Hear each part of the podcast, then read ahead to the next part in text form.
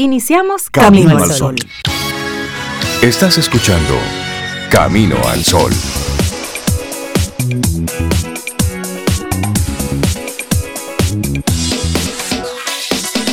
Buenos días, Cintia Ortiz, Sobeida Ramírez y a todos nuestros amigos Camino al Sol oyentes. Buenos días, ¿cómo están? Hola Rey, yo estoy muy bien, muy bien, espero que tú también. Cintia, hola, buenos días a todos nuestros Camino al Sol oyentes, a Laura Sofía también. Buenos días, ¿cómo están? Yo estoy chévere. ¿Está bien? Chévere. Sí, estamos muy bien, bien. Dándole la bienvenida al, al, al miércoles, ¿a qué? Al miércoles. Hoy es- ok. Yo estoy dando la Yo estoy bienvenida. Muy bien, pero ¿qué día es? a lo que sea hoy. Hoy es miércoles, miércoles 30 de marzo ya, wow. Hay una batalla por ahí que recordamos un día Sí, como hoy. sí, sí. Pero muy bien, viendo que realmente estos días han sido de, de lluvia, eh, muy necesaria para algunas zonas de- del país.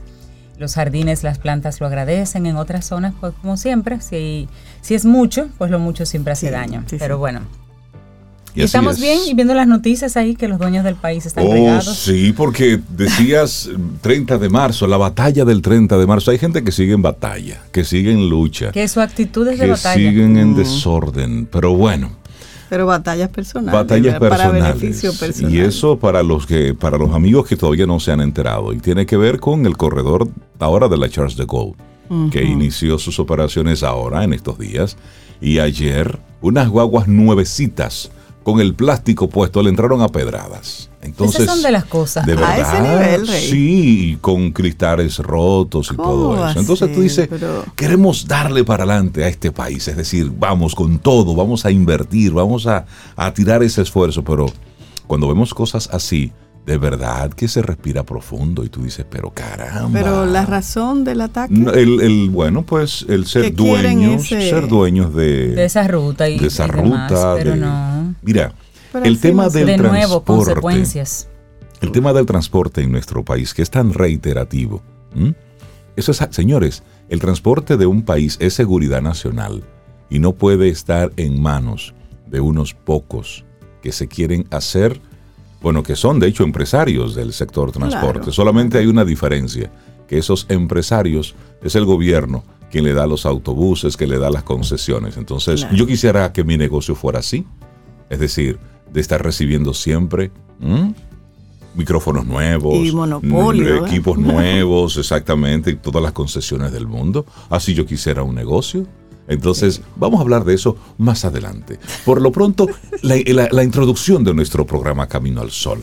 No siempre tienes que arreglar las cosas. A veces no te toca. Esa es la actitud nuestra Así en el es. día de hoy, que queremos compartirte, porque a veces queremos arreglarlo todo y no nos toca. Eso, eso aplica para el tema del transporte. Quisiéramos arreglarlo, pero ahí hay un gobierno y hay un Intrant, que son los que a los que les toca resolver esa situación. Así es que a ustedes es que les toca esa responsabilidad. Ahí está el detalle. A veces no nos toca, pero sí podemos eh, pedirle, solicitarle, hacer ahí. visible a que quien sí le toca. Eh, que somos usuarios. vea y se encargue. Somos Así usuarios, estamos ahí.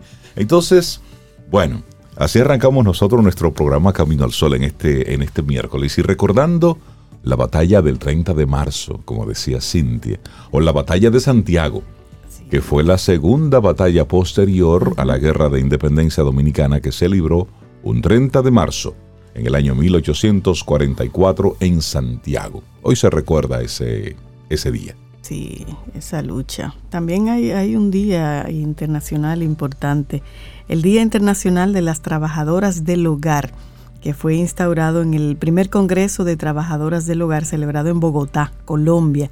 Y este día se busca eh, para que las que laboran en casa las mismas condiciones y derechos laborales que cualquier otro trabajador.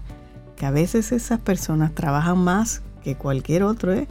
porque están en pie Desde temprano en la desde mañana. tempranito, antes de que se levante cualquier otra persona en la casa. Para despacharte a ti, Para- que te vas. exactamente, para hacer el desayuno, todo, ¿eh? Todo. Y muchas veces no tienen descanso durante el día y son las últimas en irse a dormir. Hay Es así. Es así. Día, con, día tras horas. día. Y eso, piénsalo usted en su casa, cómo usted maneja esa situación. Hay unas reglamentaciones, hay unas regulaciones, se está en este momento legislando en beneficio de, pero al mismo tiempo usted, por humanidad, ¿cómo usted maneja las cosas? ¿Cómo, cómo, cómo tratas a esa persona que hace tu vida más cómoda, más fácil? Y ojo, República Dominicana es uno de los pocos países que tiene de una forma u otra el privilegio de contar con este tipo de servicios. Porque en Estados Unidos, en Europa, usted acceder a una persona que esté ahí cuidándole, ayudándole en la casa, es un servicio muy costoso. Primero es difícil. Es difícil de conseguir. Muy costoso. Muy costoso. Es. que y ahí hay mucho de, sentido humano. Claro. En esa persona que, que está ahí apoyándote. Claro. Sí, sí, sí. La gerencia de la casa la lleva esa persona, de hecho. Mira, y vamos a compartir en el día de hoy los ganadores de, un, de unas boletas, una invitación que nos extienden nuestros amigos del Centro León para todavía visitar la exposición artística de Fernando Valera, Mundos. Para allá. Bueno, nosotros fuimos hace algunas semanas, Sobe. Sí. Y nos disfrutamos los tránsitos de Fernando Varela. Así es. Se llama Mundos. Es una exposición, óyeme, que te invita a la reflexión, te invita a, cada, cada, pieza, cada, cada obra, observarla, mirarla en silencio. Cuando es una visita guiada, como son en el Centro León, que te van llevando, que te van contando cada parte, pues eso enriquece, mucho. Yo me identifiqué mucho con donde termina la, exposición, en la última, en el último montaje, yo me identifiqué muchísimo. Voy a ir para ver de qué sí, está genial es como, es como la cabeza del artista. Es decir, óyeme, interesante la, la, exposición. Así es que vamos a estar regalando algunas, algunos pases. Así es. Cortesía, por supuesto, del Centro León, para que algunos amigos Camino al Sol oyentes puedan ir a Santiago y disfrutarse el Centro León completito, que es un lugar que desde que tú pisas como que entras a otra dimensión. Sí, a mí me encanta, me despierta así como el artitismo que uno lleva dentro. es muy, agradable, un espacio muy curado, muy cuidado, aunque esté en el mismo centro. Una vez que tú entras, como que te desconectas de la prisa y de la velocidad y, entras en otro modo. Y cuando terminas el recorrido, entra a la cafetería y pide lo que sea que son, son como los ibaeños, generosos. Son generosos. es importante. La entrada es como un plato pues principal. Yo, yo, estaba ahí disfrutando eso, caramba. El Centro León y la cafetería. Y la, abundancia, la abundancia. Sí, sí, la generosidad. Voy a ir, Rey, para, para, para confirmar tu experiencia. Además, yo quiero añadir a esa experiencia ese día una visita a ver los murales Ah, en los pepines. Tengo eso pendiente. Ah. Y, y, se hace también ahí, creo que los domingos en la tarde, como un bonche ahí de bailazón y de cosas. Sí, hay un gozo temprano. y hay un lugar donde venden unos quipes y unas cervecillas espectaculares. Ah, sí, ese lo conozco. Ese lo conoces, bueno. Así que eso, es una, eso es una ruta. Así arrancamos. los pepines también. Así arrancamos nosotros Camino al Sol. Es miércoles, mitad de semana. Estamos a 30 de marzo. Buenos días y bienvenidos, bienvenidas a Camino al Sol. Laboratorio Patria Rivas presenta en Camino al Sol la reflexión del día.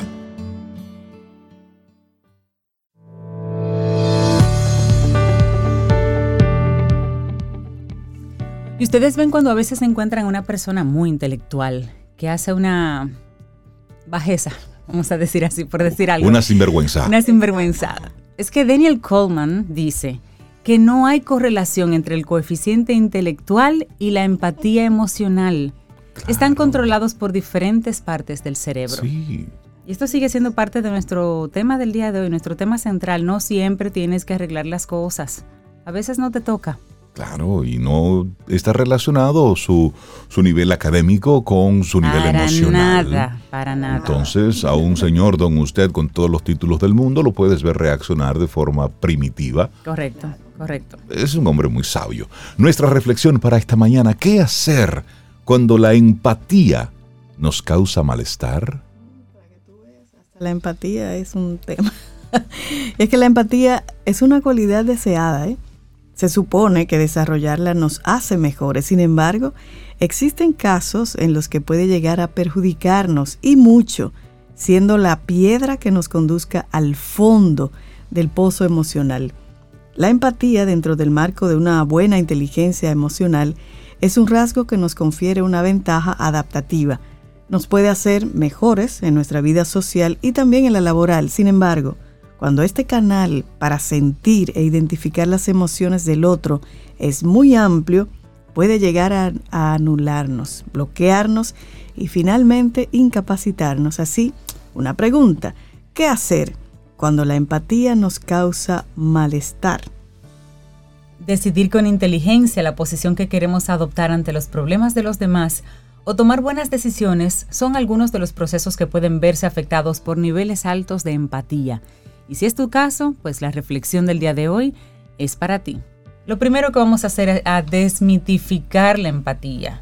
Primer paso, los amigos de personas altamente empáticas agradecen contar con alguien que tenga la cualidad de entenderles en el apartado emocional de manera tan precisa. Sin embargo, también tiene otra cara, igual que pasa por ejemplo con muchos medicamentos. Una dosis controlada ayuda al cuerpo a recuperarse, pero una dosis demasiado alta puede hacernos daño. Eso pasa. Puede ser una dosis puntual muy alta, pero también un consumo demasiado grande o frecuente. Muchas veces, la empatía se asocia con un sentimiento de justicia universal. Esta creencia sitúa la capacidad empática como un valor moral, haciendo creer a las personas que sus decisiones basadas en la empatía son las más justas y correctas. Sin embargo, no siempre es así. Pero, ¿qué hacer cuando la empatía nos causa malestar? El malestar que causa la empatía tiene un amplio espectro, desde el propio dolor físico hasta el contagio emocional. Esto, si bien no es algo negativo, puede llegar a ser un problema e incluso interferir en, en, el normal desempeño en nuestra vida diaria. Por lo general, el malestar que causa la empatía tiene que ver con el desgaste de estas emociones ajenas o con el control de las mismas. Por eso, Aquí te compartimos algunos consejos para volver a tomar el control de esos sentimientos que se reflejan en tus propias emociones. El primero de ellos, céntrate en tus necesidades. Claro, y eso tal vez suene egoísta, pero tu salud mental y física se pueden deteriorar si por norma relegas tus intereses a un segundo plano para priorizar los de los demás. Por eso, antes de plantearte si ayudar a esa persona, Revisa si vas a ser capaz de gestionar esa ayuda. Este es uno de los principales motivos por los que la empatía nos puede causar malestar. Otra sugerencia a tomar en cuenta, sus problemas no son los tuyos. La intensidad de las emociones que despierta la empatía puede hacerte asumir los problemas de los demás de manera inconsciente. En ocasiones, tomar distancia con una persona ayuda a reducir la intensidad de la empatía y es más fácil pensar en soluciones más útiles desde lejos. Reducir el contacto personal con estas personas necesitadas es un buen método para ello, ya que la empatía se activa principalmente a través de lo que ves y lo que oyes. A veces se puede ayudar más a través de mensajes de texto que conversando con una persona. Bueno, y luego aquí hay otro. Lo idílico es que cuando la empatía nos causa malestar, relativiza. Lo idílico sería tener un interruptor que encendiese y apagase la empatía para esos momentos en los que se vuelve demasiado intensa. Desgraciadamente no es así, pero puede relativizarse el sentimiento, es decir, no tomárselo tan en serio o incluso utilizar el humor. De esta forma se establece una línea entre la emoción y la observación de la misma. Así también se reduce la fatiga por compasión. Uy, fatiga por compasión. Dime, ese es todo un tema. Sí, sí. Y hay un, quinto consejo que siempre nos están hablando de él y uno como que se le olvida. Establecer límites. Ser muy empático es un don cuando se trata de conocer la realidad de los demás y conectar con ellos. El sufrimiento y la alegría que suscita la empatía son genuinos, no un reflejo ni una idea. Los vampiros emocionales, los narcisistas, gente iracunda o muy autocompasiva son ejemplos de perfiles a evitar en las relaciones interpersonales. Si no tienes más remedio que tratar con ello, establece unos límites que no les permitan aprovecharse de tu capacidad para ponerte en su lugar. Bueno, y la sexta sugerencia, si la empatía nos causa malestar, busca espacio para ti. La soledad y la tranquilidad ayudan a recargar la energía que ha ido escapando por empatía a lo largo del día. Reservar un tiempo o un lugar para ello no es para nada egoísta. Si evitas que tu batería se agote, tendrás más capacidad para cuidarte y cuidar de los demás de la mejor forma posible. Como ves, la empatía puede tener efectos muy distintos en función del resto de componentes de nuestra inteligencia emocional. Una empatía grande, junto con una capacidad para regular y gestionar las emociones muy grande, puede ser una gran ventaja. Sin embargo, también puede ser una gran condena si los dos elementos no están alineados en cualidad. Hay que ser empático, pero hay que cuidarse también. ¿Qué hacer cuando la empatía nos causa malestar? escrito por Sara González Juárez, y fue nuestra reflexión en Camino al Sol. Laboratorio Patria Rivas presentó En Camino al Sol, la reflexión del día. Siente y disfruta de la vida, la vida. Camino al Sol. Camino al Sol.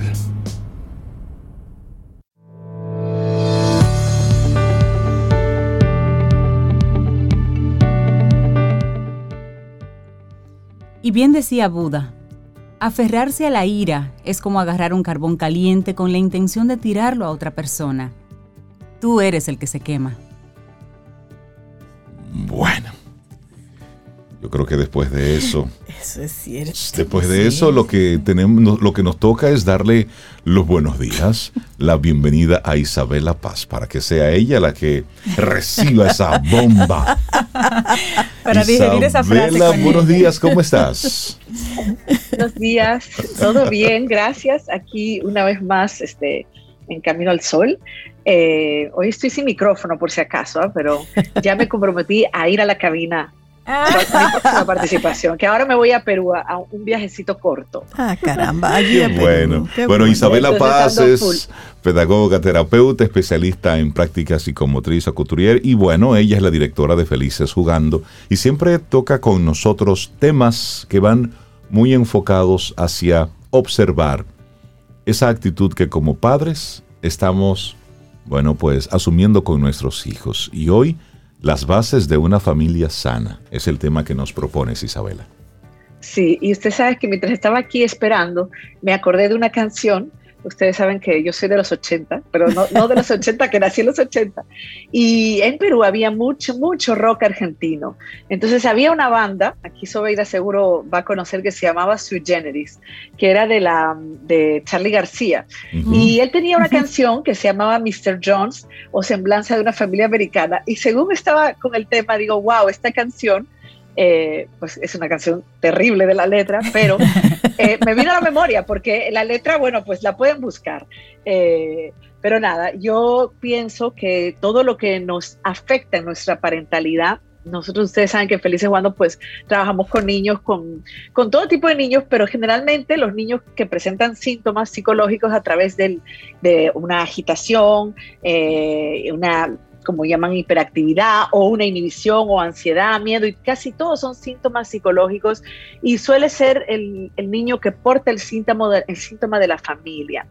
Entonces, eh, yo dije, bueno, podemos hablar de una familia sana, porque definitivamente nuestra parentalidad está afectada por todo lo que recibimos y mientras yo siga teniendo asuntos inconclusos, mientras no tenga referencia de qué es una familia sana, pues es difícil acercarme ahí, ¿no? Y bueno, y decir siempre que siempre estamos a tiempo, por favor, no quiero que nadie se sienta culpable ni nada. Aquí vamos a hablar qué, qué es una familia sana. Lo primero es un espacio, un, sistema. La familia es un sistema donde eh, lo que, lo que sucede con uno afecta a todos los miembros y eso es lo que tenemos que entender. Entonces, se conforma en principio, ¿verdad? Por una pareja. Y aquí me voy a detener rápidamente a decir que si hay una pareja sana, ¿qué quiere decir una pareja sana? Si los dos miembros de la pareja son seres completos y no fragmentados y no son seres que se, eh, que se escogen en base a la necesidad, estas dos personas y estos dos miembros van a lograr con mayor facilidad tener hijos y un sistema familiar sano. ¿Y qué quiere decir eso? Que si yo elijo al otro por necesidad eh, y no por una decisión de que ya yo soy un ser completo y quiero eh, compartir contigo mi felicidad, mi bienestar y mi alegría, lo que yo voy a hacer es pedirte, necesitarte, darme. Va a ser muy difícil que yo dé. Si yo me escojo o me caso o me emparejo por necesidad, ni toda mi atención va a estar en obtener.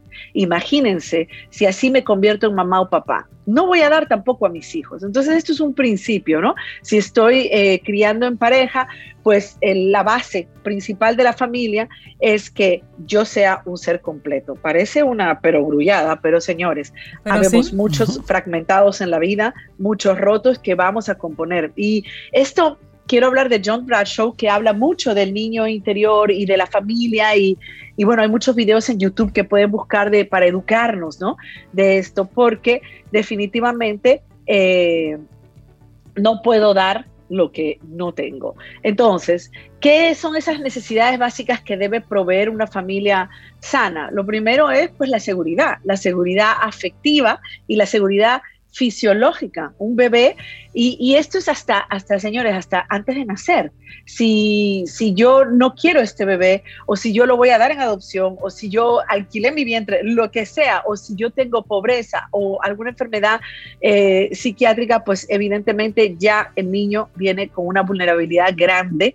Eh, que no le va a dar seguridad. Y eh, lo que decía John Dracho era que él siempre decía que, que tú, que cualquiera puede tener hijos, señores hasta los 14, 14 13. Entonces, es decir, biológicamente, biológicamente, físicamente, se puede. Exactamente, exactamente. No hay un entrenamiento, ¿no? Y sin embargo, fíjense, señores, que la base de la salud mental de la sociedad está en la familia en la infancia. Entonces, ahí es que deben ir nuestros recursos, ¿no? Y por eso pensaba en la canción de la, del Mr. Jones, porque es todo lo contrario, ¿no? Esa canción empieza, Mr. Jones abrió la puerta, eh, bueno, ya, ya buscaremos la letra después, pero bueno.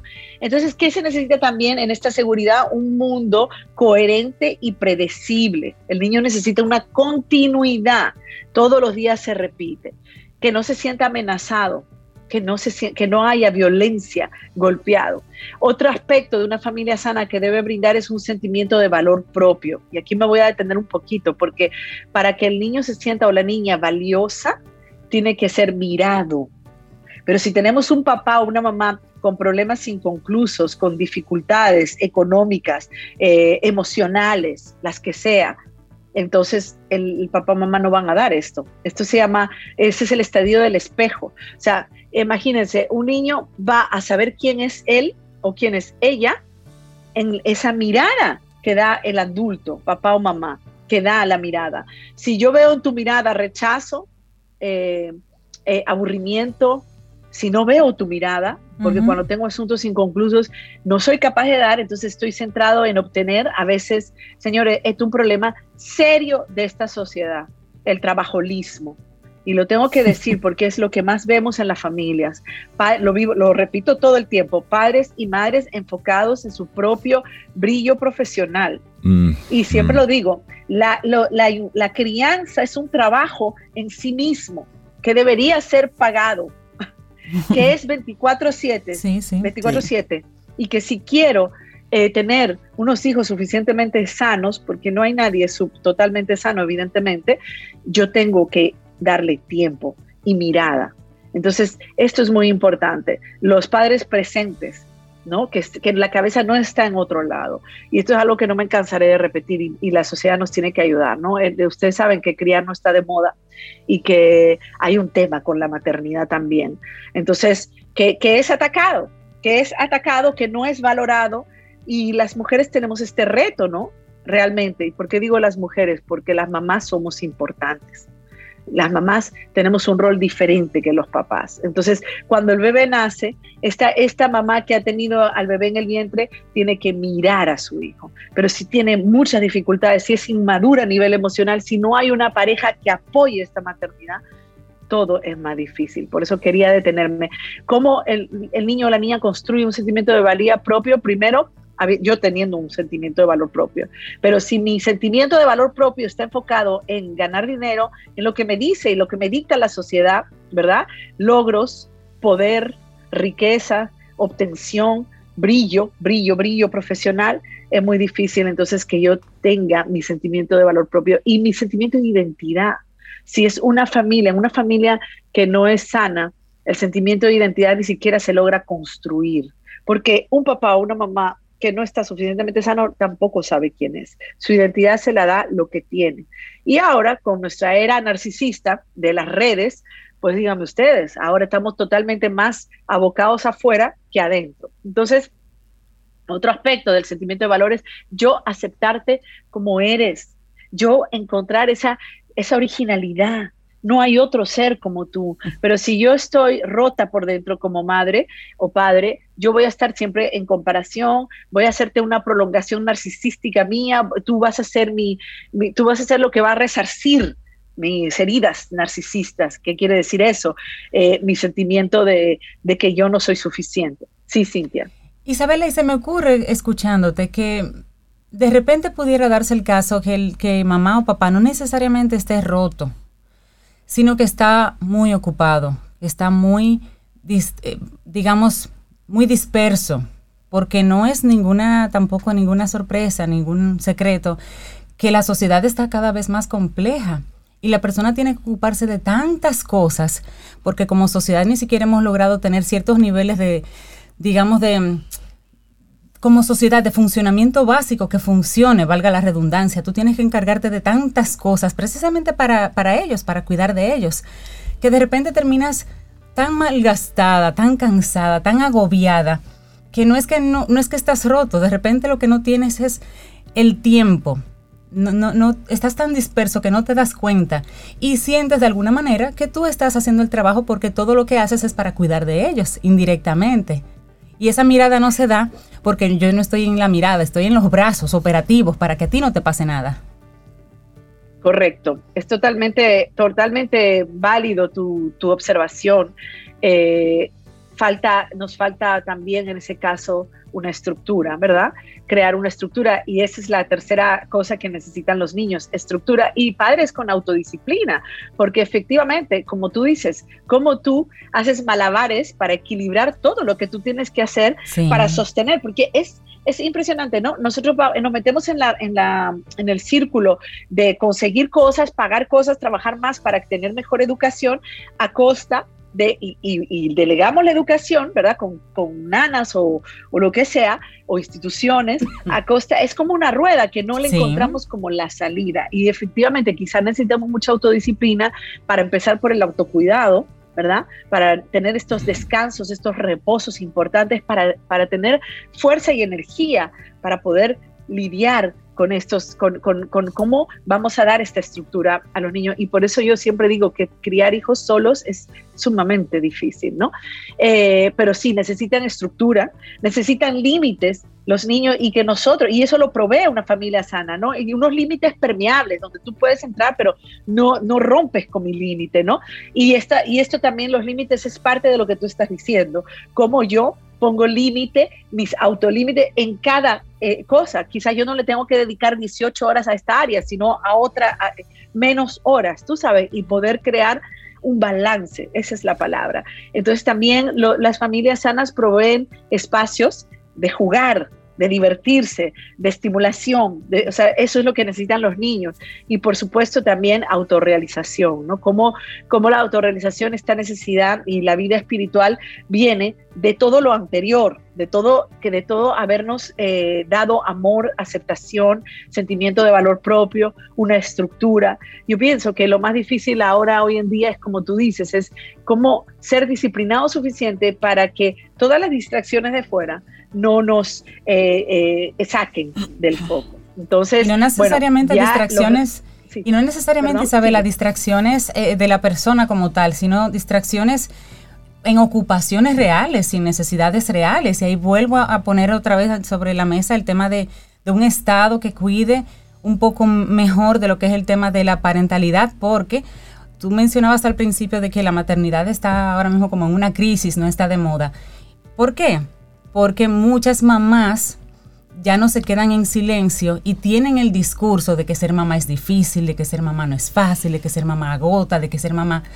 Otras personas que no lo sean y que escuchan a una mamá con ese discurso dicen, no, espérate, yo no voy a ser mamá, porque esta mamá lo que vive es agobiada, lo que vive es angustiada, lo que vive es malnutrida. Y si lo llevamos, y si lo llevamos luego a los hijos escuchando ese discurso constantemente de papá y mamá, de lo difícil que es la sociedad, de lo pesado que es, de si de que criar no es fácil y que uno está solo y que... Padres que verbalizan, si yo hubiese sabido que esto es así, ni tengo hijos. Es decir, hay una serie carga emocional que van recibiendo los niños, que van recibiendo las niñas. Y eso lo estamos viendo ya.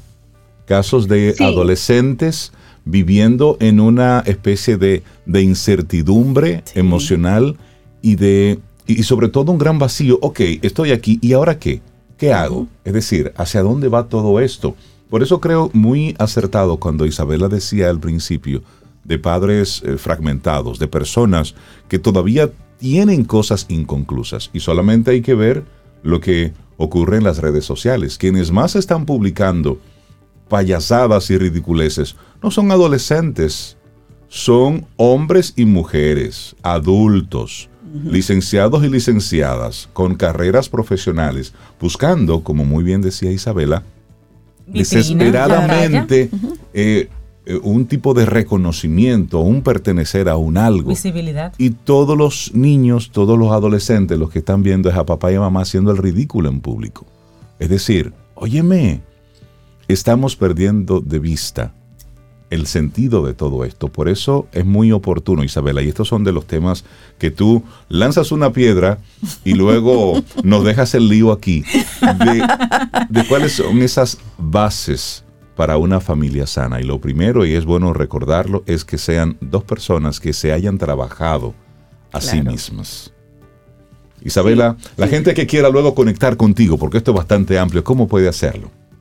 Sí, bueno, a través de Camino al Sol, que, que veo que ponen todo en la página, me encanta. Eh, y a través de Felices Jugando, arroba, y, y Isabela Paz G también. Eh, estoy, estoy en las redes, me pueden buscar. y bueno, es un tema que se queda a compartir quizás. Por supuesto. porque es amplio, como tú dices, y hay que ver todas las aristas. Así, que nada, muchísimas gracias y hasta pronto. Cuídate mucho. Gracias, un abrazo. Para iniciar tu día, camino al sol.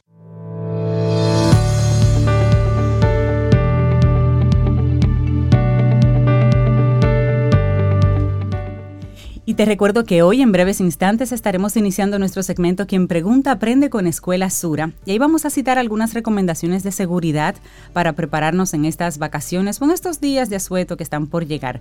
No cambies, ya sabes que tenemos para ti este segmento Quien pregunta aprende con Escuela Sura y hoy también cinco ganadores de Autosura. No te lo pierdas.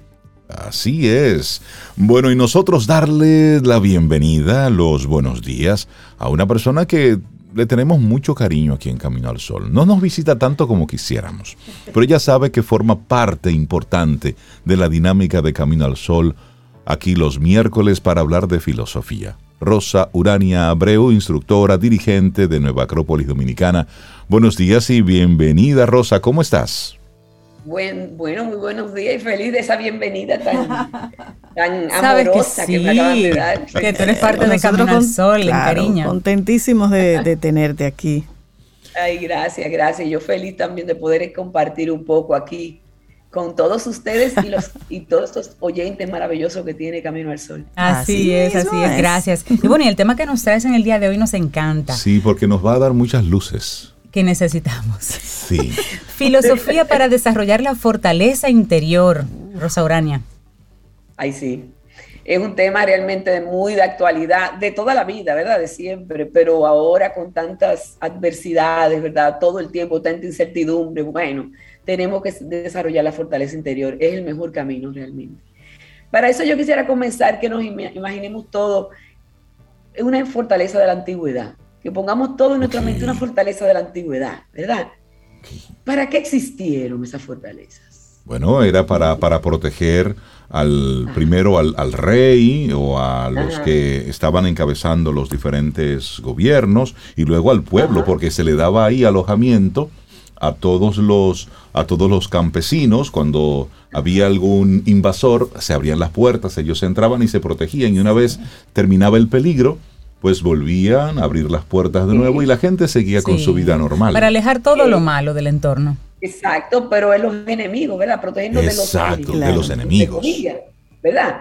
Bien, pero que utilizaban los mejores materiales disponibles, no construían eso con cualquier material, sino con lo más fuerte. Sí, piedras, unos bloques grandes, altos, unos troncos fuertes. Sí. Bien, entonces también era importante construir fortalezas interiores. Claro. Y para eso traigo a la memoria a los espartanos, que ah, dejaron un ejemplo.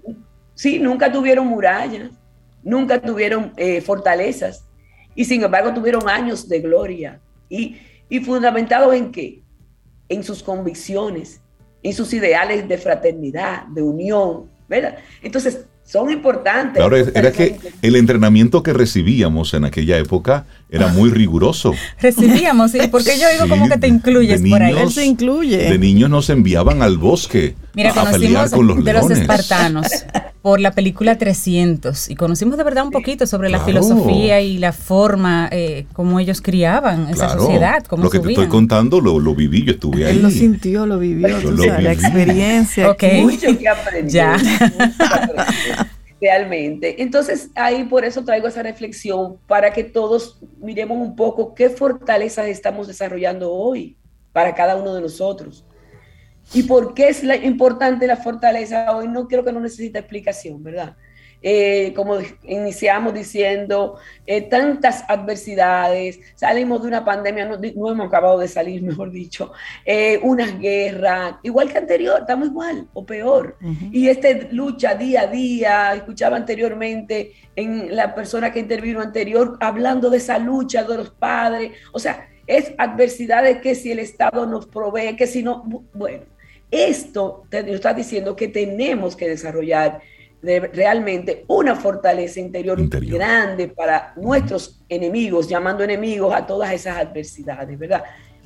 Y entonces me gustaría primero decir lo que no es fortaleza, porque hay una confusión que hemos eh, visto muy frecuente. A ver. Por ejemplo, ser agresivo. Exacto. Ser agresivo no, es una muestra de fortaleza.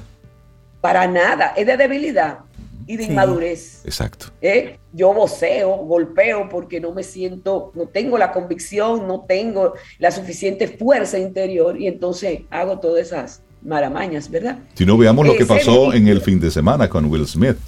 Él mostró ahí un momento de debilidad. De debilidad total. Él se, él se rindió ante, ante la ira, ante la emocionalidad no controlada. Correctamente. si eso es ser agresivo, ser rígido. Tú ves que a veces uno mismo dice, pero qué fuerte fulano, y lo que es rígido, obcecado, ¿eh? obstinado, necio, eh, obtuso. ¿sí? Ay, qué fuerte fulano. No, fulano se va a romper con un vientecito un poquito. y además se pierde muchas cosas maravillosas de la vida porque la rigidez no lo deja. Eso no es fortaleza. La fortaleza es una virtud y es inteligente sabe cuándo insistir y qué cambios debe ir incorporando cada quien. O sea, estamos, estamos hablando de otra cosa. Lo mismo que someterse tampoco es ser, fuerte. Aguantar, someterse. Ay, fulano sí es fuerte. Mira todo Porque lo que aguanta. No. Eso no. Eso es aguantar. Es decir, eso es aguantar, eso es aguantar callado. Exactamente, y eso, eso no, no es fortaleza, y más que lo quiero referir a una virtud. Entonces quisiera decir algo de los filósofos, ¿verdad? Me voy a referir a filósofos de, como estoico, Platón, que son occidentales, que más bien conocidos por la mayoría, ¿verdad? Y, quiero hacer referencia a cómo ellos veían el alma. No importa, pocas palabras más o menos dividían el alma en tres partes, no importa los nombres. Un soma, que es el cuerpo, una psique en el centro, imagínense tres círculos uno arriba de otro, el de abajo el soma, el del medio la psique y el encima lo que llamaban nous, que la gente cree que la razón, eh, la que lo llamamos nosotros intelectual, no, que es más bien equivalente a una razón, a una razón muy eh, sofisticada que ya sea igual al espíritu. O sea, vamos a decir que en términos más llanos, espíritu, psique y soma. Entonces, eh, Platón asociaba cada uno de esos componentes a una virtud, lo vinculaba. El soma, el cuerpo, a la templanza se tiene que desarrollar templanza para poder eh, poner, ponernos en nuestro sitio frente a las tentaciones, a los placeres, eh, ay, yo me quiero comer ese ladito, pero no debo, templanza, ¿verdad? Eh, la psique necesita fortaleza, dominio, ese es el dominio. Y arriba, la, la, razón purificada necesita prudencia. La, una virtud que es maravillosa, ¿verdad? Entonces los estoicos decían lo mismo, decían que el alma o la psique, mejor dicho, para no confundirlo, es el eje, el eje que afecta al cuerpo, abajo, al soma, y que también eh, puede poner totalmente nubloso, así opaco lo que es nuestra razón superior. O sea, que esa parte necesita esa fortaleza. Los estoicos la llamaban coraje como valor, coraje como valor, que es la fortaleza, y me voy a permitir leer cómo la definen. Es la sabiduría, la sabiduría del arete, excelencia o virtud, o sea, la sabiduría de la virtud. Para la moderación de la conducta ante los reveses de la vida, el peligro, el dolor, el miedo a las dificultades y se manifiesta tanto en el plano físico como en mental, porque obviamente radica en la parte de la psique, por eso dice se manifiesta en todo. Entonces, eso es la fortaleza. Entonces estamos hablando de algo que no viene, aunque reconocemos que en el, en el término moderno se parece mucho a la resiliencia. Lo que más se le parece es a la resiliencia. Y que la resiliencia se sabe que algunas personas vienen genéticamente más resilientes eso es cierto. Y está comprobado. Vienen más equipados para enfrentar la vida con una actitud, ¿verdad?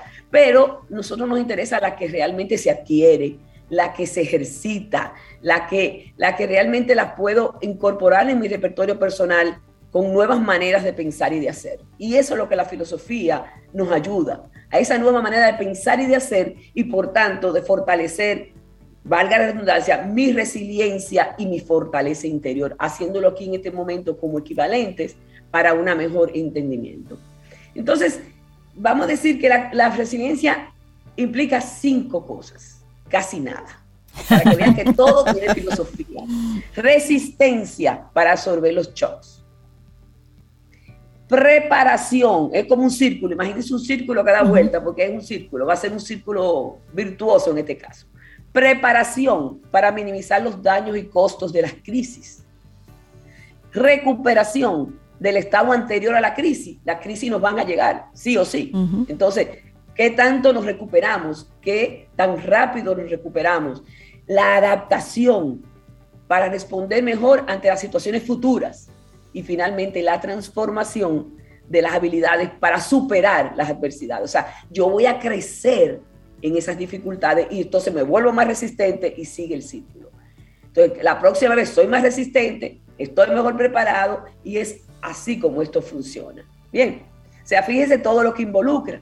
Entonces ahí estaríamos hablando en, en eso, ahí incluye todos los temas que ha traído María Eugenia, que yo en ocasiones anteriores he traído para poder desarrollar esa fortaleza y esos cinco pasos chiquititos que le acabo de decir, pero en términos muy eh, lo más eh, resumido posible, podría decir que la resistencia y la preparación, que son los uno y dos, implica aceptar nada más y nada menos la, la realidad como es. No aceptar la realidad como es, no lo que yo quisiera que fuera. Ay, pero se sufre menos si tú aceptas. A las cosas y a las personas. Son como son, no como yo creo que deberían son así. Y eso desmonta, y eso desmonta tantas cosas, el deseo de cambiarte, de manipularte, de modificar lo que tú eres. Eso sana. Solo ese punto resuelve muchas cosas. Eso es liberador. El conocimiento de ti mismo que no, se queda, o sea, quién soy, cuál es mi búsqueda, qué quiero en la vida. O sea, ¿cómo yo voy a, poder a tener fortaleza o resiliencia si no sé para dónde voy, ni, ni, ni mínimamente me conozco? El conocer las leyes universales, ¿Para qué? Pues esa parte de aceptar, para saber que existen y que no voy a vivir chocándome con ella, sino conózcala, armonícese con ella, concíliese, enamórese de ella, porque van y van, aunque usted no lo quiere y no las conozca. ¿Eh? La inevitabilidad del dolor. Eso nos hace resiliente. El dolor es parte de la vida todo, no hay forma de desprenderse del dolor. Nosotros hacemos mucho hincapié en nuestro taller de filosofía con el tema del dolor, porque es que no nos podemos desboronar, tenemos que aceptarlo, ni salirle corriendo y no hacer las cosas porque me va a doler. Amigo, las cosas que hay que hacer hay que hacerlas. Porque el dolor es parte de estar vivo y tiene un valor importantísimo en el curso de nuestras vidas. Nos ayuda a tomar conciencia, nos ayuda a ser más fuerte, nos, nos, identifica que hay un problema. Si no hubiera dolor todo el tiempo, no hubiera, ah, la, la, la, la, la. No, para que tú des la, la, la, la, la, la, un tacacito y El dolor, el dolor nos enseña límites. El dolor nos va enseñando los límites. Claro, si no hubiera dolor, señores, ¿por qué el cáncer es tan peligroso? Porque cuando viene a doler ya uno está casi enterrado. Exacto. Ojalá que uno tuviera siempre el dolor que avisara que algo anda mal en el cuerpo y en la vida. Entonces, es una actitud filosófica frente al dolor, pero para eso hay que entrenarse y entender. Relaciones personales de calidad, demostrado. El que no tiene relaciones personales de calidad se le dificulta mucho ser resiliente y tener fortaleza. Eso es fundamental. Y eso no nos lo regalan tampoco, se construye. Exacto. Cuando tú dices, ay, qué linda esa relación, ay, qué lindo, ve a ver todo lo que se hizo para claro. Y eso es una decisión y se construye y se trabaja. Y ojo, cuando se habla de calidad... Y se mantiene. Cuando hablamos de calidad, tú me corriges, Rosurania, es calidad en términos de persona, de los valores que tiene esa persona, no en calidad de lo que tenga, sino de lo que es en esencia. No, y de lo que construyen juntos. Sí. O sea, la, la relación es de calidad porque tú y yo trabajamos en ella, la construimos, pasamos malos ratos juntos y crecemos juntas. Eh, pero ya eso no está de moda porque ahora todo es desechable. Sí, sí. Más para adelante vive gente, suelta eso. Pero no es así. Eh, hay que, este es el crecimiento. Para tener buenas relaciones hay que trabajar en ellas. Entonces, sí nos, hace, nos da fuerza, nos da mucha fuerza interior. Y para la parte de recuperación, adaptación y transformación, implica, señores, las personas resilientes tienen una inquebrantable habilidad para mejorar. Inquebrantable. Eso es una persona con fortaleza. ¿Y qué hacen? Primero tienen una actitud filosófica frente a las situaciones de la vida. Acuérdense que no, no importa lo que pasa, sino lo que yo pienso con lo que pasa. Ahí está la clave de todo esto. Entonces, ¿qué es una actitud filosófica? Una buena actitud. O sea, tengo esta situación, wow, qué fuerte está. ¿Y qué voy a hacer? Miren cuando es un problema. Cuando yo veo, ¿qué problema el que tengo? ¿Qué trae? Rabia, tristeza, impotencia, todo paralizante, negativo. Si yo digo, wow, qué prueba Ahora sí están viendo para lo que Rosita da. ¿eh? Ahí hay entusiasmo, poder y optimismo. O sea, está duro, pero yo puedo. Y yo voy a, y yo supero esto con buen ánimo. No es, ah, yo pasé esa prueba, oye, y, se llevó el mundo por delante porque pasó el tiempo. No, las pruebas se pasan cuando ya usted lo que vivió lo superó con una actitud adecuada, no porque el tiempo pasó. Usted se llevó el mundo por el que pasó, pasó el tiempo. Que el tiempo sana, no es uno el que sana. O sea, no, no, usted se quemó quemadito. Entonces, y finalmente la fase de internalización. Señores, si no extraemos la experiencia de lo que vivimos y asumimos la responsabilidad de lo que hemos vivido, no hay posibilidad. No es que pasó, yo me enfermé en la pandemia, tú supiste. Ay, qué experiencia. Entonces tú le preguntas, siguiente pregunta, ¿Y qué tú aprendiste de esa enfermedad? ¿Cómo así? Porque la enfermedad te llegó a ti, le llegó a cualquiera. ¿Qué tú aprendiste de ti? ¿Cómo te comportaste? ¿Fuiste humilde? ¿O no hubo quien pudiera eh, trabajar contigo? ¿No te soportaste? ¿Renegaste de Dios? ¿Qué hiciste? ¿Qué aprendiste de ti? Ay, no, que soy muy vulnerable, que yo, esa es la experiencia, no lo que tú viviste, sino lo que aprendiste. Y eso que te va a hacer más fuerte en el círculo que definí ahorita para ser más resistente la próxima vez. Entonces, la gratitud, no hay resiliencia ni fortaleza sin gratitud. Dar gracias por todo. Cuando ya usted mira hacia atrás de cualquier experiencia y puede dar las gracias, usted realmente aprendió y sanó si no puede dar la gracia, usted está todavía metido en el hoyo y le falta mucho por resolver de eso vivido. Así que mi mensaje final, la vida te va a golpear quieras o no, y de ti depende acabar como escultura o como escombro. Tenemos y debemos trabajar para ser más resiliente y vivir una vida con más sentido. Esa es mi recomendación, mi final en este tema. Esto está grabado, ¿verdad? Que todo esto está grabado, ¿verdad que sí? Rosa Urania, sin desperdicios, lo que nos compartiste en el día de hoy. Filosofía para desarrollar la fortaleza interior. Así es. ¿Cuánto tenemos que ver para adentro? Dejemos de estar Adentro. mirando hacia afuera. Tanto que debemos trabajarnos, cultivarnos. Tenemos muchas tareas, pero, pero qué bueno que para eso es que vinimos a este plano. Nosotros no vinimos a salvar el mundo. Vinimos a cultivarnos como persona. Rosa Urania, la gente que quiera conectar con todas las cosas interesantes que ocurren en Nueva Acrópolis Dominicana. Bueno, tenemos, eh, ¿sabes? Los, dos talleres estrella nuestros están en apertura. Tienen inscripciones abiertas, Filosofía para la Vida, los martes de 7 a 9, ¿verdad? Se nos pueden comunicar para inscribirse al 849-352-7054. Y también el taller de liderazgo juvenil para los chicos de Ah, 15 sí. a 18 años. Señores, eh, yo le digo a los padres, no pierdan la oportunidad porque yo le doy muchas gracias a la vida de haberme encontrado con ese taller con mis Ay, hijas. nosotros, Para tus hijas, nosotros claro. Y nosotros también para nuestra Sí, hija. nosotros Damos también. fe y testimonio. que, Se están haciendo presenciales ocho- ya, Rosa Sí. Urania. Son ¿Eh? presenciales, todo presenciales. presencial ya, en Ok. ese, porque ya, gracias a Dios, y los, los jóvenes tampoco toleran mucho menos la virtualidad, no aguantan. Tiene que ser presencial los sábados. Nos pueden escribir 849-352-7054 y el mes que viene todo del planeta. Acuérdense que se celebra el Día Mundial de la Tierra y tenemos todo, tenemos jornada de reforestación. eh, entren a nuestras redes y tenemos todas las charlas de los jueves vinculadas al planeta. Buenísimo, Rosa Acrópolis. Dominicana, maravilloso. Gracias, Que Rosa tengas Urania. excelente día. Visítanos más, Rosa. Sí, hombre. Nos gusta hablar contigo Sí, también. bien. Cuando ustedes quieran, nada más nos dicen. Yo le dije, a María Eugenia que descanse un poco. pero vamos a terminar. Sí, sí, sí. que- Un Que gran tengas- abrazo. Que tengas un excelente abrazo. Día. Vida. Música. Noticia. Entretenimiento. Camino al sol.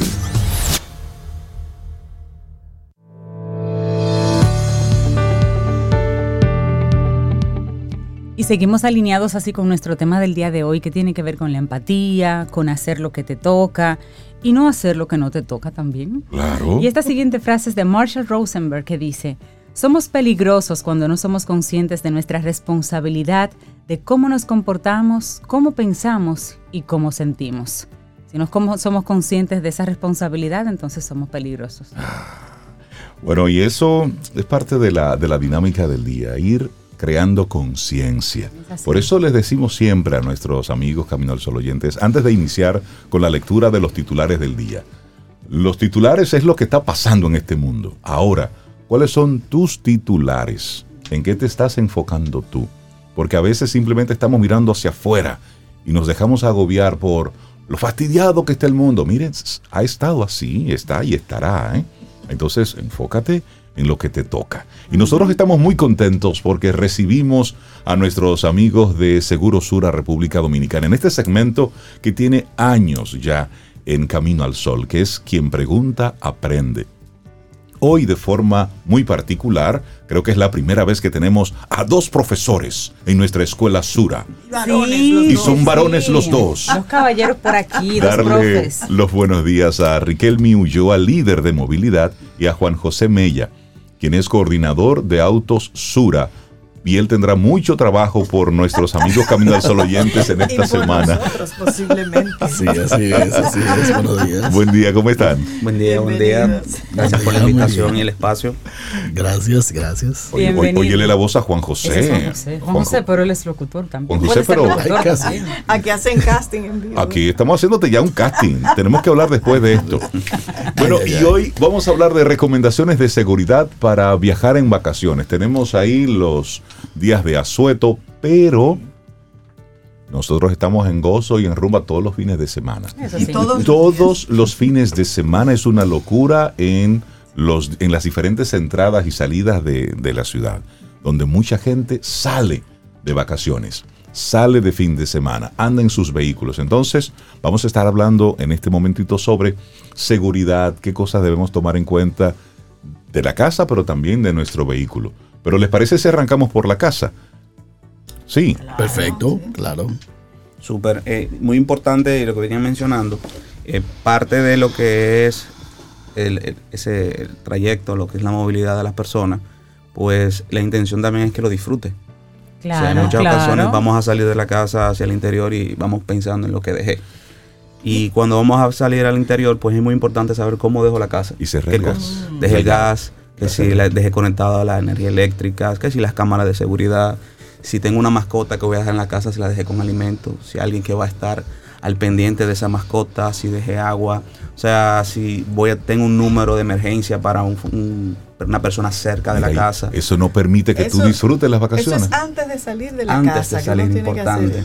Porque eso permite que usted se vaya tranquilo y esté Claro. enfocado, que era lo que mencionábamos, enfocarnos en la parte de lo que es el ahora y poder disfrutar el viaje, estar pendiente del tema del viaje, pero deje mi casa tranquila, todo por allá. Incluso hay personas que muchas ocasiones utilizan o buscan a alguien y le dejan incluso la llave de la casa, porque pudiera ser que Sí. suceda algo y alguien que tenga una llave pueda ir a la casa y realizar cualquier, eh, corregir cualquier situación o cualquier imprevisto.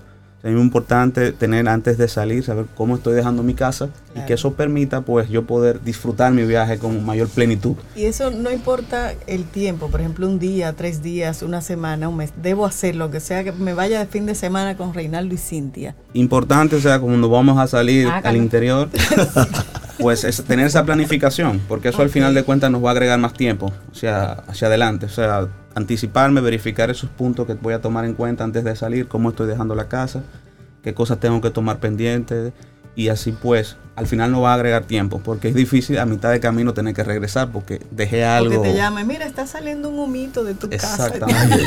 Y, y- y Qué tú, llamada. y tú en el tercer peaje allá. Mira. Riquelme, tal vez se me ocurre que sería una buena sugerencia que las personas puedan construir una especie de checklist y tenerlo ya impreso y no dejarlo en la memoria, el checklist, el gas, que sea, que la cisterna que tenga el candado, que, o sea, una lista con las particularidades de tu casa y las vulnerabilidades de tu casa, para que eso no, se- no se quede siempre a trabajarse por la memoria. Y tú cerraste, no, pero yo creía que tú cerraste.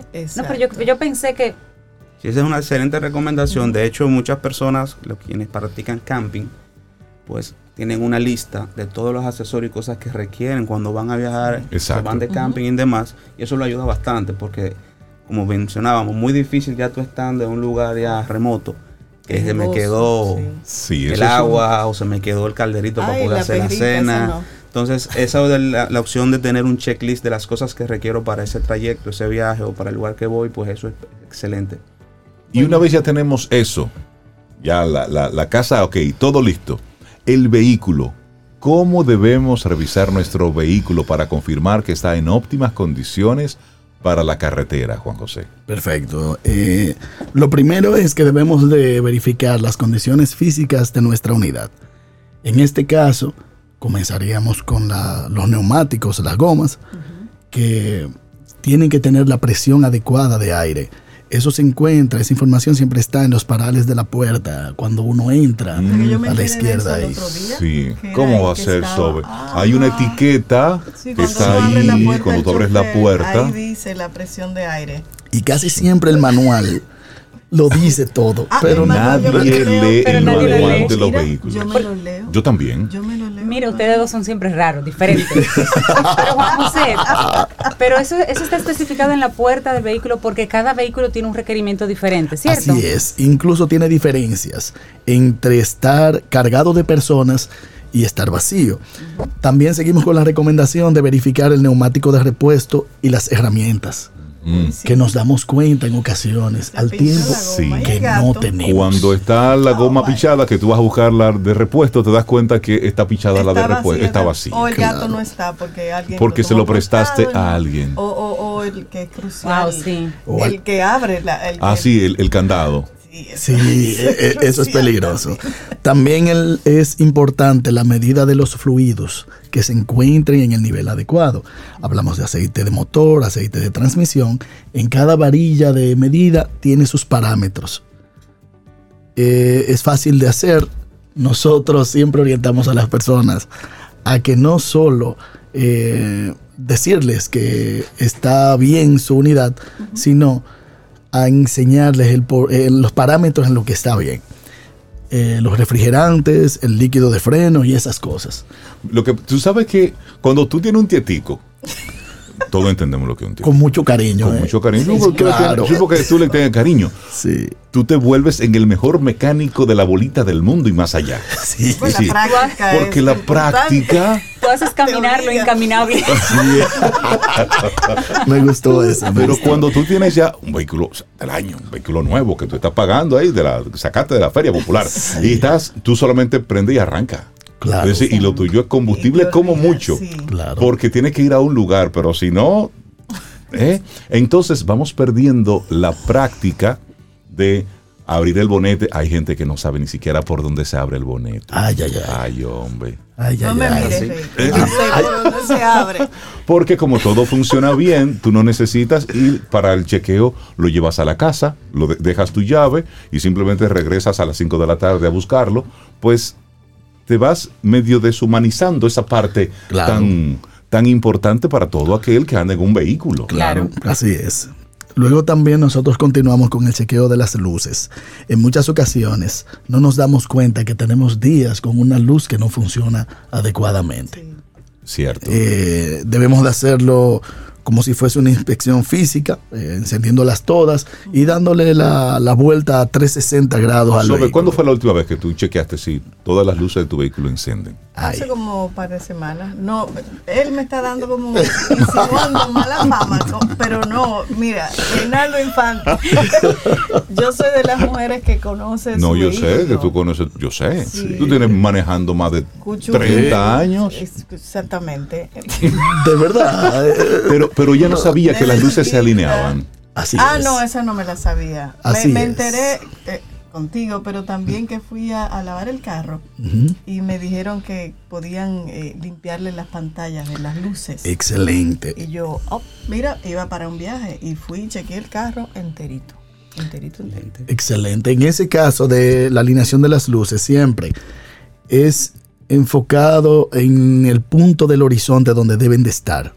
Siempre eh, eh, ahí es que va la correcta alineación en baja y alta. Nosotros usamos una máquina para eso siempre, pero se puede hacer al ojo, lo que hay que tener un poquito de experiencia. Y sobre el tema del cristalizado de las pantallas, a veces se pierde un poquito de, interés en hacerlo, porque la gente lo ve siempre como algo estético, que se pone un poco amarillo por la incidencia de los rayos ultravioleta sobre ellas. Pero es un factor fundamental para que la luz salga con total potencia Claro. y se plasme bien en el pavimento o en donde vamos, en la vía. Eh, y se convierte ahí en un factor de seguridad automáticamente. Así es. Claro, claro. Y ya hablamos otro- de la casa y hablamos del vehículo. Ahora hay que alinear a la gente. Las personas que van de viaje, ciertamente. ¿Cómo, Ay, ay, cómo ay. debe ser este, este tema de el conductor, la designación de un conductor eh, alterno, digamos, un compañero de ruta? Así es, es muy importante que el conductor, que es la persona, vamos a decir, que tiene la responsabilidad del trayecto, ya luego de verificar las condiciones del vehículo y demás, en muchas ocasiones recordamos eh, poner el combustible, ya luego como a mitad de camino. Y, y aquí pues como que la invitación también es como anticiparnos, o sea, para anticiparnos en ese viaje tomando en cuenta todos esos aspectos. Y luego de esa verificación del vehículo, el tema del combustible, hoy en día que vemos el tema de los vehículos eléctricos, o sea, en ese trayecto verificar que hayan estaciones de carga o si la carga que tengo en mi vehículo da para la ida a la Importante. vuelta. Da para llegar, claro. Eh, hoy en día contamos con plataformas que te dan esa, ese, ese tipo de información y es importante como tenerlo en el radar. Pero ya de cara a lo que es la responsabilidad del- de, la conducción de la persona, o sea, el quien está designado para ese viaje, pues evidentemente que en muchas ocasiones se le sugiere que se esté en condición, vamos a decir, descansado, o sea, que no, que no te, eh, vamos a decir, estresado ni demás, porque tiene una responsabilidad no solo de él, sino de las personas que van con él en el vehículo. Y evidentemente, pues en el proceso de conducción mantener lo que es un distanciamiento con respecto a los demás vehículos, o sea, que le permita visibilizar cualquier imprevisto y demás y pueda anticiparse cualquier eh, accidente, que es la intención, evitar que suceda. También el tema de respetar lo que son las leyes de tránsito y también los organismos que están en este proceso, en ese, vamos a decir, en los días tradicionales, pues evidentemente eh, tenemos el, la- el organismo de tránsito atento a lo que son las señales de tránsito y demás, pero también en festividades, por lo general vemos a otras entidades en el trayecto que también pues se respeten. O sea, y que la persona esté atento en lo que es el trayecto, a esa responsabilidad que tiene y pueda eh, seguir, vamos a decir, llegar a su destino. Sabes que eh, sumando a todo eso, y ya lo decía al inicio, todos los fines de semana nosotros tenemos una movilidad impresionante de personas hacia todos los puntos de nuestro país. Solamente hay que ver cómo se convierte la autopista Duarte o las Américas después de las 2 de la tarde los domingos. Es, es una locura. Y nosotros vemos la imprudencia de tanta gente por querer llegar primero, por en el punto del peaje querer saltarse las diferentes Se van por el reglas. paseo, se van o sea. por el paseo, rebasando por la derecha, es decir, cometiendo actos de, impruden- de imprudencia. Pero al mismo tiempo, la otra persona quiere llegar, pero tú también quieres llegar.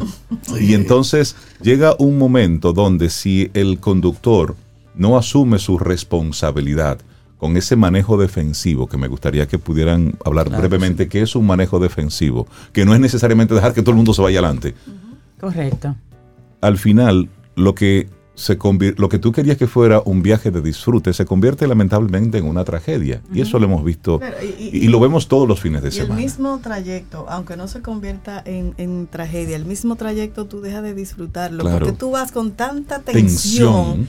Y a veces con agresividad mucha gente de que tú solo ves la cara cuando se te pasan Sí. por el lado. Como, y tú dices, pero, no te voy a dejar pero tú no pasar". vienes de vacaciones y tú deberías venir, la, la, la, la, la, la. Sí. Es decir, así es que tú deberías venir. Claro. Así es, y, y muy importante, y tú mencionaste una palabra muy clave, que es la parte defensiva. O sea, uno diría manejo defensivo, pero ¿por qué defensivo? Evidentemente, eh, esa persona que está conduciendo debe tener un rol con respecto a los demás.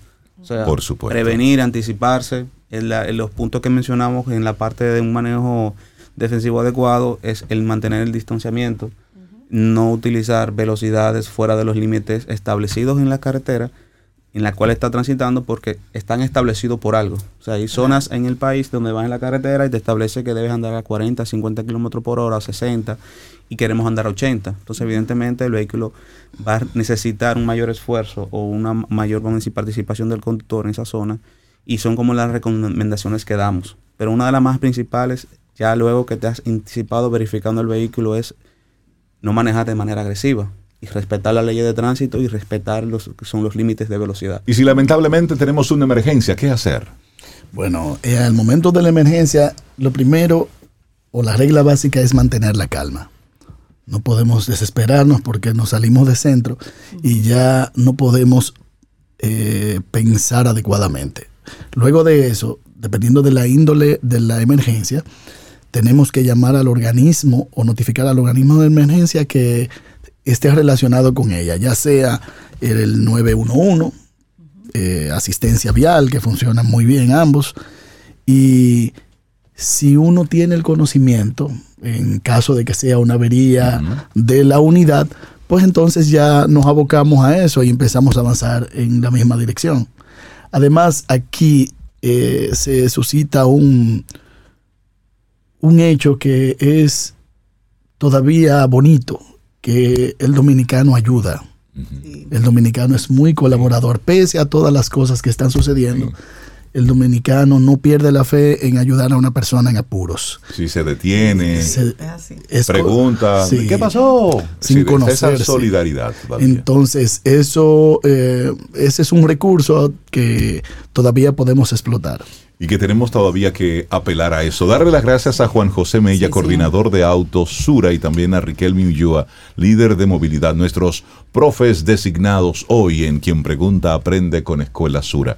Muchísimas gracias por todos sus conocimientos, compartirlos con nosotros y por supuesto de esto hay que seguir hablando, Claro. porque tenemos que seguir creando conciencia sobre cómo nos comportamos en las diferentes vías. En un país donde cada día hay más vehículos en la calle y las vías Y más mm, motores. y más, más motores. Hay los motores, lo que no hicieron los motores en esa, hace unos días. Pero bueno, muchísimas gracias. Muchísimas gracias por estar con nosotros. Y ya tenemos los ganadores de Autosura del día de hoy. ¿Tienes los nombres ahí? Tenemos ya los cinco ganadores del día de hoy. Estos son tan activos los Caminos al Sol oyentes. Claro. Pero como quiera, tenemos que tener esta, esta discriminación de cinco personas por por día. Las cinco personas de hoy, los cinco ganadores del día de hoy, Yuri García, Prioshka Bonilla, Cristina Pujol, Nancy Arias y Richard Pérez. Vamos a hacer, vamos a contactarlos eh, de manera personal para, para, que tengan el dato. Pero Yuri, Prioshka, Cristina, Nancy, Richard son los cinco ganadores que tú vas a tener por allá también, Juan José. Cinco más te vamos a mandar. Juan José, Riquelme, muchísimas gracias. Gracias a ustedes. Hacemos una pausa y retornamos a la parte final de Camino al Sol. Vida. Música. Noticia. Entretenimiento. Camino al Sol.